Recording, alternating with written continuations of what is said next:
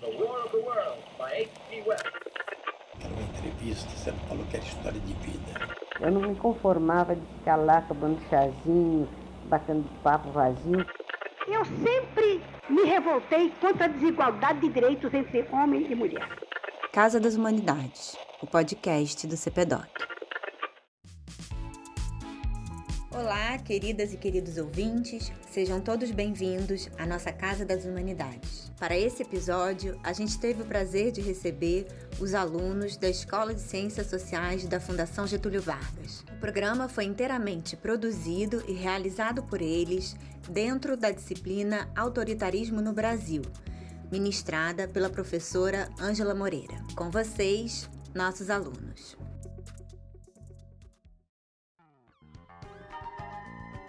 Bom dia, eu sou Clara Paixão. E eu sou Gabriel Soares. E juntamente com Ana Beatriz e Thaís Soares, alunos do curso de graduação em Administração Pública e de Empresas pela Fundação Getúlio Vargas, estamos gravando esse podcast com o projeto da disciplina Autoritarismo no Brasil, ministrada pela professora Ângela Moreira, da Escola de Ciências Sociais.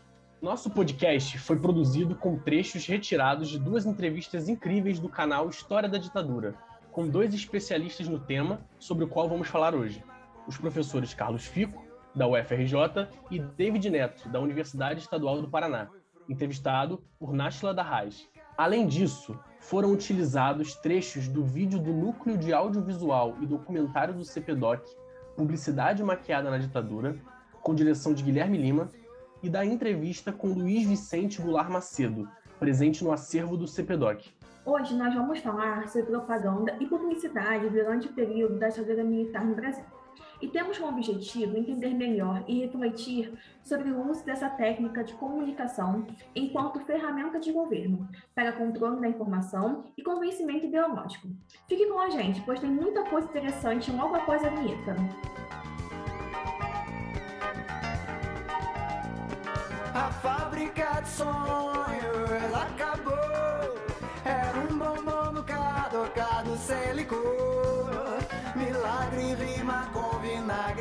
senhor. Um guarda-sol se abre ao sol, mas nunca foi fru. A palavra publicidade deriva do latim publicus, público em português, e significa, genericamente, divulgar, tornar público um fato ou uma ideia é uma técnica de comunicação em massa cuja finalidade precípua é fornecer informações sobre produtos ou serviços com fins comerciais. Já o termo propaganda deriva do latim propagare, ou seja, difundir. O uso do termo iniciou-se a nível institucional com a criação da Congregação de la Propaganda Fide, pelo Vaticano no século XVII. Congregação esta que tinha como finalidade levar a fé cristã a todo o mundo conhecido. O SEMP, Conselho Executivo das Normas Padrão, confirma que publicidade e propaganda são a mesma coisa. Entretanto, na teoria acadêmica, considera-se que publicidade tem o objetivo de promover produtos, serviços, empresas e marcas, enquanto a propaganda atua no campo a partir das causas e ideologias. Mas o que torna esse assunto tão importante? Nós vamos introduzir esse podcast justamente problematizando um pouco este conceito e a motivação do surgimento deste ofício no Brasil. Jango, em 1963, regulamenta a profissão de publicitário e estabelece como uma das atribuições da Secretaria de Imprensa distribuir todo o noticiário referente às atividades da Presidência da República. Será que a vida íntima e os bastidores do poder poderiam ser publicizados como atividades presidenciais? Como descrever este momento de tamanha cumplicidade estabelecida através da singela troca de olhares? Uma intimidade que, em certa medida, é construída através do próprio dispositivo fotográfico. Qual a intenção dessa suposta naturalidade? Será que diante da câmera buscamos mostrar apenas nosso melhor ângulo, nosso otimismo? O que permanece fora de cena? Interessa, assim, problematizar o momento de tomada da imagem aquele instante no qual o fotógrafo, cinegrafista, toma a decisão de pressionar o botão e registrar. Afinal, o enquadramento dita a direção do olhar. Impõe o que deve ser visto. O que sobra então? Aonde sobrevivem os lampejos? Oficializada pelo presidente João Goulart enquanto profissão, foi após o golpe de 1964 e no período da ditadura militar que esta técnica de comunicação teve um de seus mais notórios momentos de utilização estratégica enquanto ferramenta de governo, corroborando para que um dos períodos mais sombrios e violentos da história do nosso país fosse despercebido por grande parcela da população, que em parte ainda não tem consciência de muito do que foi feito pelos agentes públicos naquele período e as consequências desses atos até os dias de hoje. David Neto, historiador e estudioso da propaganda durante a ditadura militar, comenta em sua entrevista ao canal História da Ditadura o conceito de construção da memória.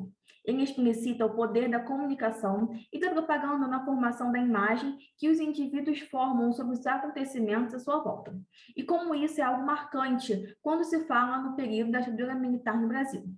Eu acho assim que as propagandas que eu levantei, eu acho que elas ajudaram muito a sedimentar essa memória do, do, do ufanismo, do milagre econômico, né? Essa coisa de um momento é, eu queria ter uma máquina do tempo para poder voltar, mas como não é possível, né? Mas me parece assim que é um momento que, para quem viveu, parecia muito que o Brasil ia dar certo mesmo, né? Com ditadura e tal, mas parece que o Brasil, na, no, nos anos 2000, seria os Estados Unidos do Piniquim. Então eu acho que isso marcou muito. Ouvindo as pessoas, né, falarem, eu cresci com o meu avô, né, morei, nós moramos juntos um tempo, então eu gostava muito de ouvir as histórias para fazer essa entender um pouco como as pessoas se sentem, né? Então eu acho que tem esse, esse viés do negacionismo, como você colocou, mas eu, eu, talvez o que seja mais forte seja essa ideia de confirmação da memória, né? Eu tenho lido e ouvido muito algumas falas do professor Vladimir Safatli da USP, né? E ele tem uma, uma abordagem muito interessante que é mais ou menos assim, a minha memória, ela está muito vinculada com a minha identidade, né, com quem eu sou. Quando vem esse movimento, e eu acho que não é um movimento só da, da, da ditadura, né, nós tivemos a Comissão da Verdade, né, as leis que regulamentam né, a história, a cultura indígena e afro-brasileira nas escolas.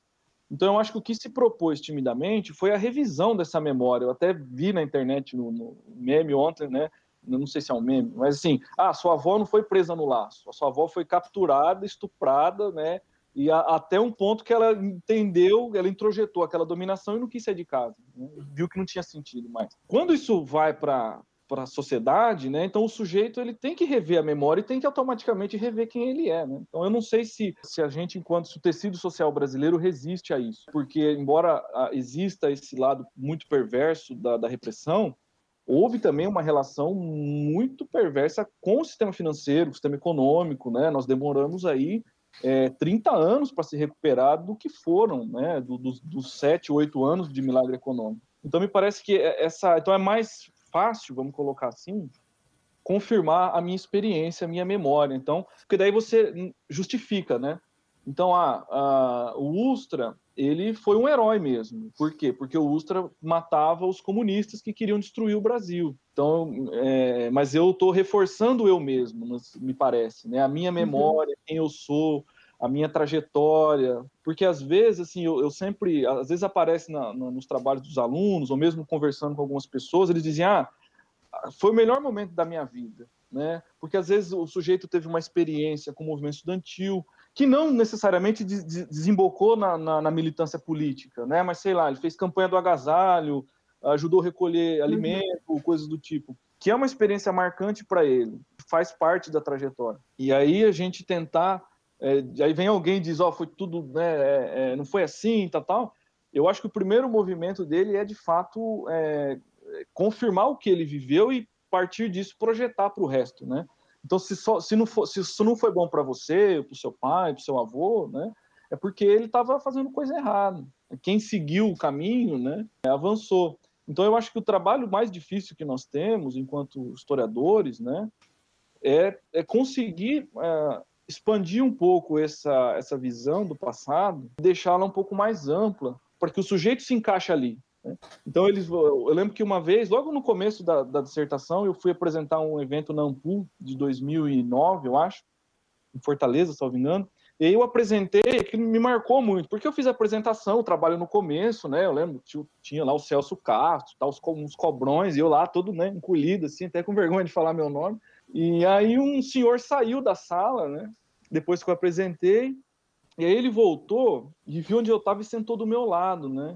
Ele sentou do meu lado e me pegou no braço assim, eu falei, meu Jesus amado, agora... aí ele falou assim, você tem razão. Eu, tenho? Você tem razão, porque eu fui preso e quando meu, meus filhinhos iam me visitar, eles vinham cantando música das propagandas que falava de ditadura e não sei o quê. Então, esses pá, né, xingou um monte, usavam até propaganda, faziam propaganda até em sabonete e tal. Então, são dimensões da ditadura que vão aparecendo, né, na medida em que nós conseguimos avançar. E eu não sei, insisto, né, uh, até que ponto a gente tem condições, né, de de superar esse, esse, tipo de coisa, porque a gente vive num, num, sistema que ainda é muito regulado por leis de exceção. Né?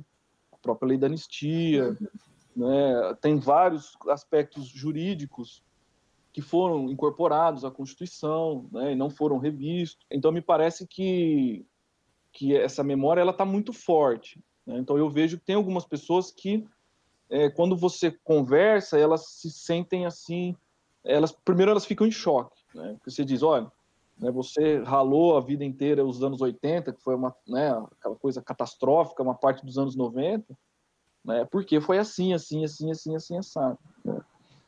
E aí a pessoa, né, ela trava e, eu, e, ela não vai negar, como você falou, mas ela vai assim elogiar, né? Não foi bom. Então o errado são os demo, é a democracia porque me parece que também tem uma falsa ideia de que em, em 85, quando o Tancredo não assume, assume o Sarney, parece que todo mundo saiu. Parece que junto com o Figueiredo, montou todo mundo num caminhão, nos ônibus e saíram do Palácio do Planalto, todo, todos, todos, todos, todos, né?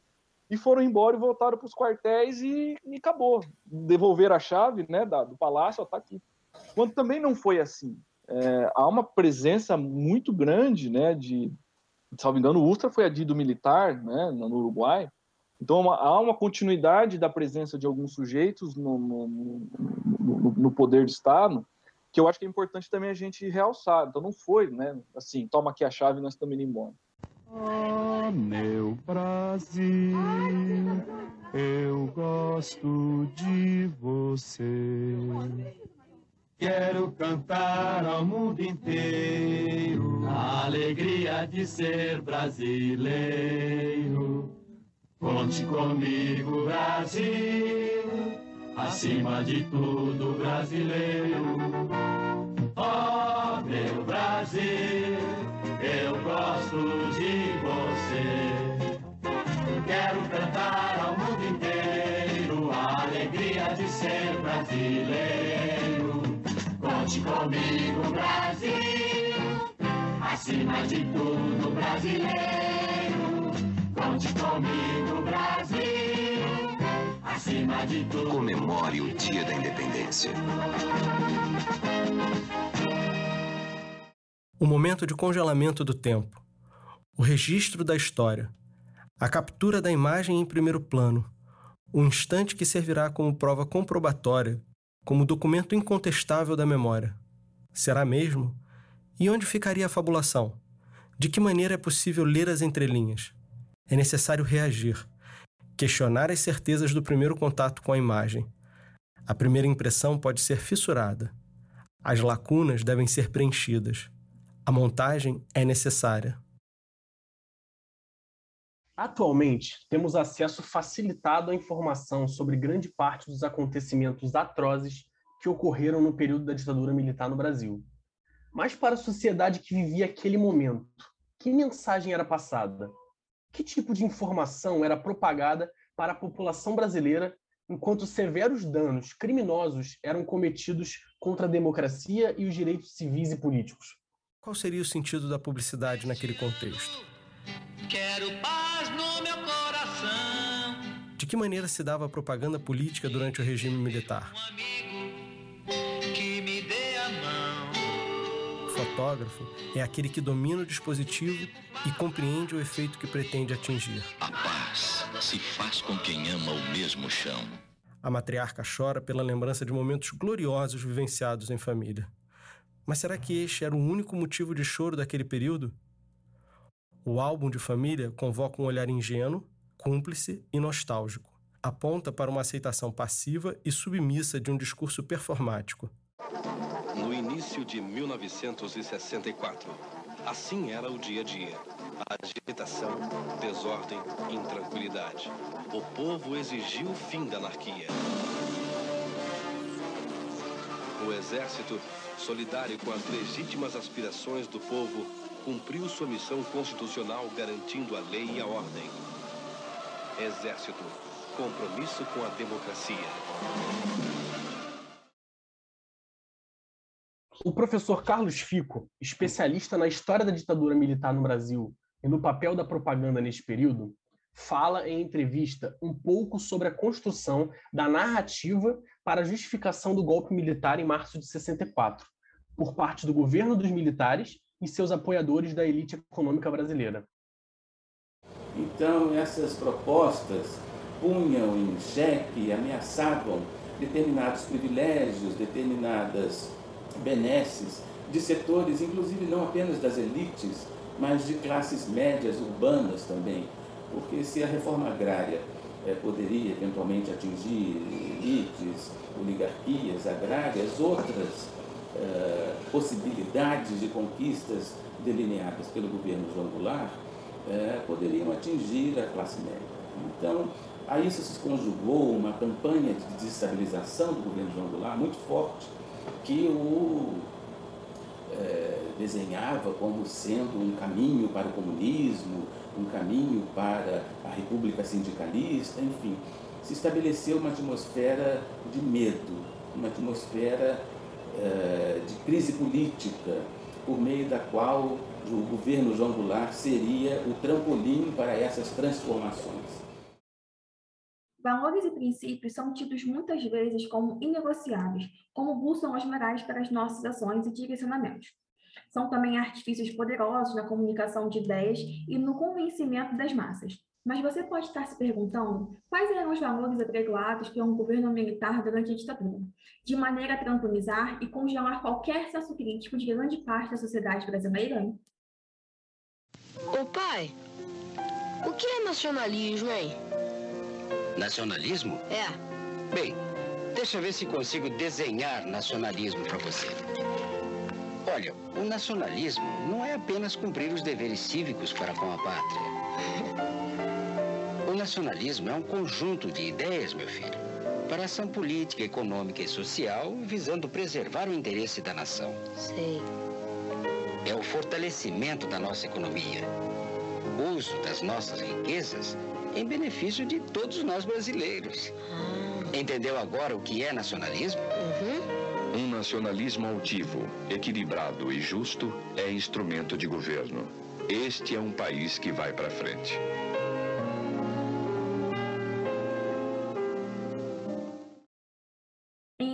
Entrevista com Luiz Vicente Goulart Macedo, importante publicitário da época, ele declara a sua perspectiva. Agora me pergunte, por favor, em tudo isso que você viu, quem você acha que é a pessoa mais inteligente, mais criativa e talvez a que tenha mais impressionado você na sua vida? Pergunte. Por favor. Já fez a pergunta? Miguel Gustavo, o autor dos hinos, o autor do Pra Frente Brasil. 15 de março de 1974. Em Brasília, chegam ao Palácio do Congresso os generais Ernesto Geisel e Adalberto Pereira dos Santos, a fim de serem empossados na presidência e vice-presidência da República. Os presidentes da Bolívia, Hugo Banzer. Do Chile, Augusto Pinochet.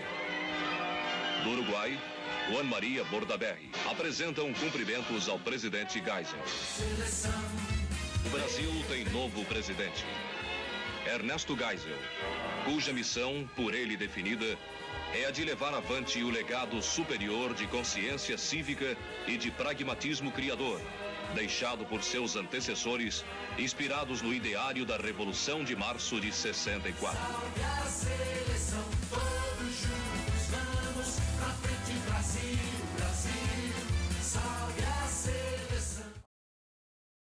Perguntado também, nesta mesma entrevista, sobre a ação da ERP, Assessoria Especial de Relações Públicas, durante o regime militar, Luiz Macedo respondeu: Que foi exercida pelo Said Fará aquela chefe competente,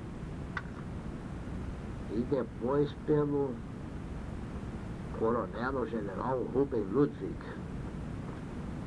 que era brilhante. Brilhante.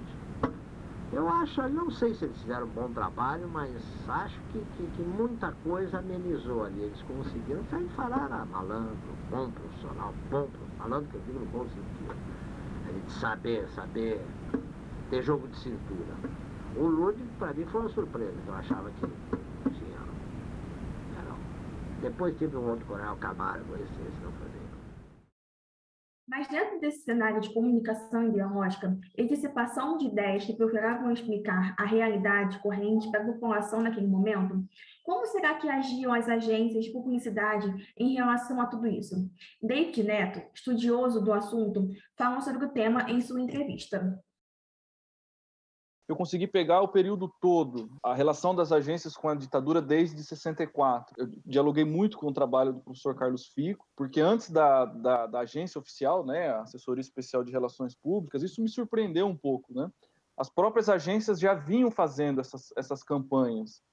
É, logo depois de, do golpe, um grupo de generais vai lá, de coronéis, vai conversar com a Associação Paulista de Propaganda e dizer: olha, a gente precisa se comunicar né? Porque o povo precisa saber o que está acontecendo, era mais ou menos nesse, nesse tom. E aí eles publicam um, um anúncio chamado A Beira do Abismo. Quando eu achei esse anúncio, falei, nossa, que, que bacana, né? Que, que, assim, a beira do abismo, mas para fazer a coisa certa, né? O abismo seria aí o João Goulart, né? O comunismo, aquela coisa toda.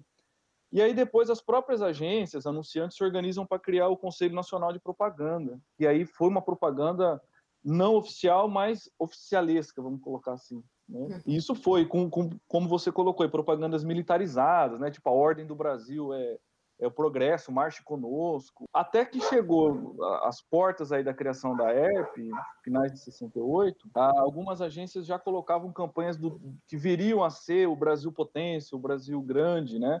A Salles Interamericana, por exemplo, fez uma campanha, o, o Brasil está à beira do, do abismo, né? do precipício, mas para os derrotistas os negativistas, os pessimistas, né? E aí quando vem o milagre econômico, é, essas propagandas elas entram num, num, refluxo porque aí quem assume essa perspectiva é a agência oficial, né? A ERP a RP. Mas isso não inibiu a relação com as agências, né? Porque em 65 tem a lei que regulamenta a profissão, né, do ensino do, do, do, do profissional, do profissional da publicidade e garante 20%, né, o bônus de 20%. Então, quem fazia propaganda oficial, quem produzia, eram as agências, mas eram as agências de capital 100% nacional. Então, é, dá para perceber que o mercado de publicidade ele cresceu muito, mas ele cresceu muito, o mercado nacional né, de agências, ele cresceu muito, mas ele cresceu muito é, protegido pelo Estado. Né? Porque, assim, é, eu demorei bastante tempo para achar o valor dessas contas, né, das contas públicas, que vão dar aí, segundo uma matéria da revista Cruzeiro, vai dar mais ou menos 20 bilhões de cruzeiros à época. Desses 20 bilhões, 20% ficavam com as agências. Então, no ranking das agências, começa a mudar, né? Quem dominava eram as agências estrangeiras, a Thompson, a McCann Erickson, e aí começam a aparecer as agências brasileiras, a MPM, a DPZ, né? Uma agência uh, também brasileira. E essas movimentações e posicionamentos dessas agências eram direcionados e manipulados de alguma maneira pelo governo? David relata um exemplo comum à época.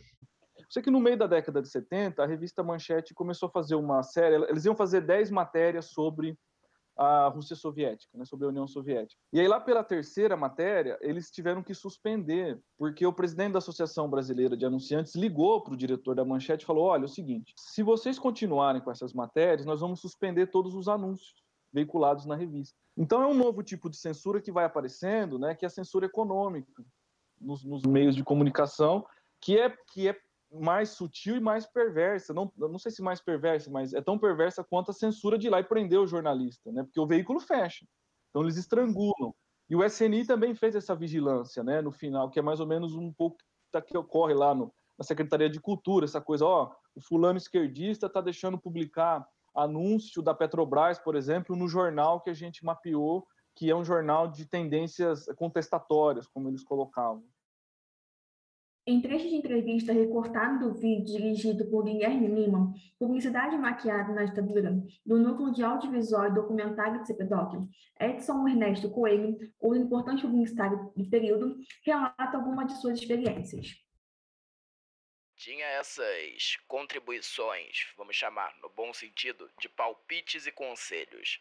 Era complicado o negócio.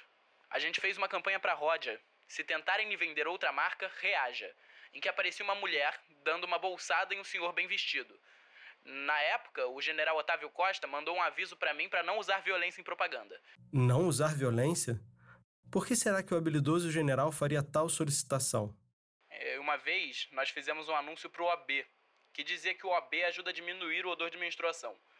E eles mandaram recolher a revista Cláudia, onde aparecia esse anúncio. Aí eu liguei para o censor e falei: Mas, doutor Richard, por que estão recolhendo a revista? Que prejuízo enorme!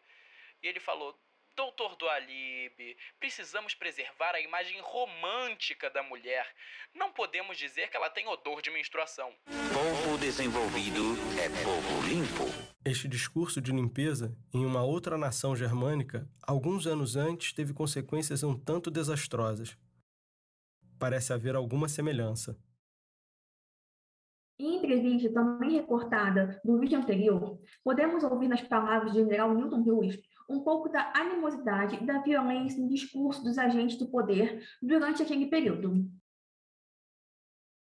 O que é democracia? Democracia é aplicação da lei. É aplicação da lei, a lei foi aplicada. Então não houve retrocesso. Que modifique a lei, então. Por que não foi aplicada a lei de imprensa? Boa pergunta para fazer o presidente da República. O que, é que você sofreu?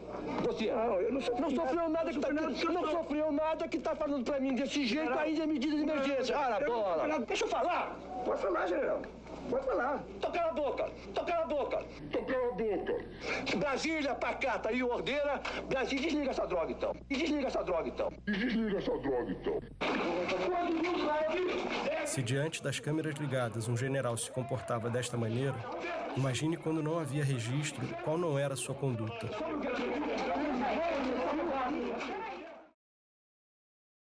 A pergunta que fica é: após esse período autoritário, violento, e ao mesmo tempo extremamente persuasivo e manipulador de acontecimentos, que assim como omitiu muitos fatos, comunicou-se de maneira intensa e estratégica para seu próprio benefício e aceitação, o que ficou de herança?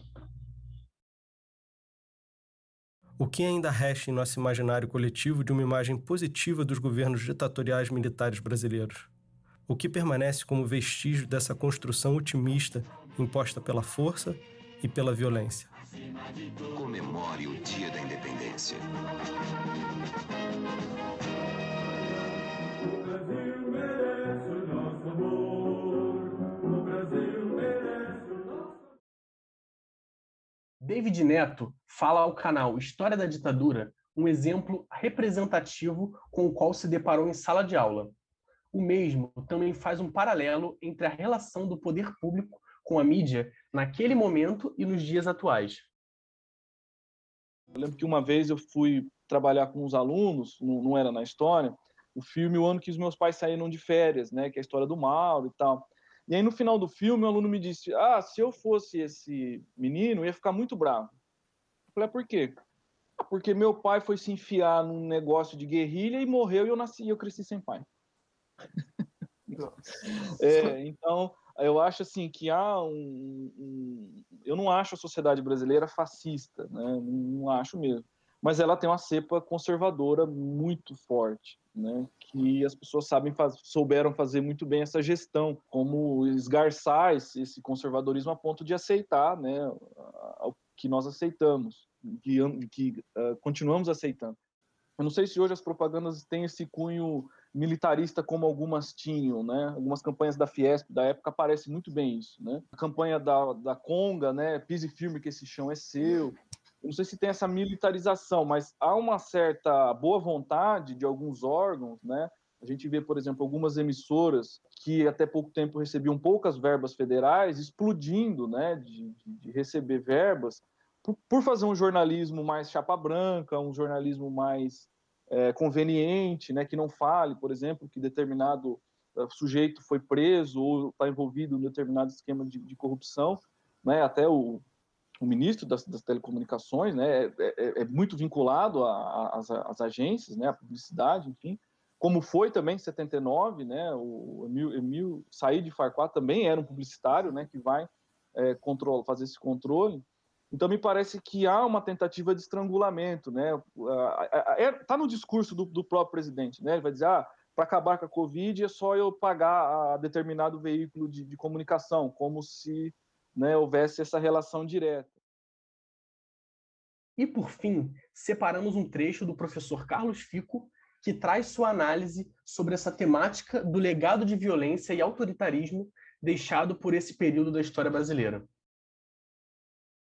Quando eu escrevi um livrinho para o grande público sobre os 50 anos de 64, em 2014, a tese que eu procurei defender foi exatamente essa. A atualidade do golpe de 64 está na persistência da aceitação desses atalhos autoritários né, que marcaram muito o golpe de 64. Né? A aceitação desses atalhos autoritários é uma, um traço marcante da cultura política brasileira. Veja essa recentíssima pesquisa que mostra que um em cada três pesquisados julga que a culpa pelo estupro é da mulher que se veste com roupas provocantes. Isso é de uma bestialidade né, muito grande. A violência da polícia, que aparentemente todos condenam, é na verdade apoiada por grande parte da população que diz, é, sem vergonha, que sem vergonha de dizer que bandido bom é bandido morto. Né? Se você fizer agora uma pesquisa sobre a pena de morte, um plebiscito, ele será aprovado. Então, os traços de autoritarismo, violência, preconceito, machismo e racismo são muito fortes na sociedade brasileira e não reconhecer isso seria tergiversar.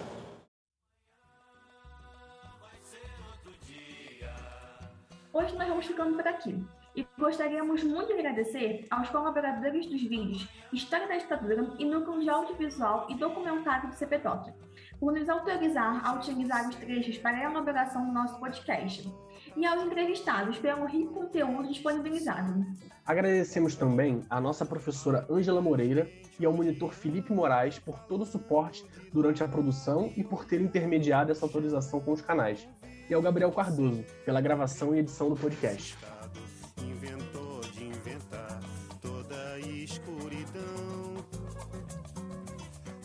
Utilizamos as músicas A Fábrica de Sonhos, interpretada por Gonzaguinha, e Apesar de Você, por Chico Buarque.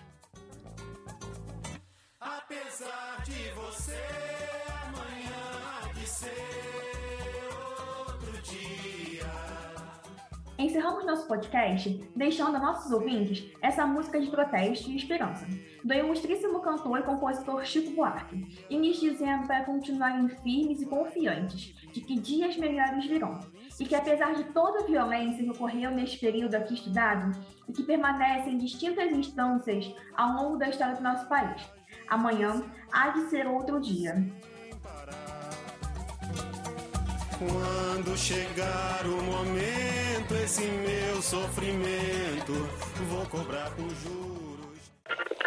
As manifestações expressas pelos realizadores e participantes deste podcast representam exclusivamente as opiniões de seus autores, e não necessariamente a posição institucional da FGV.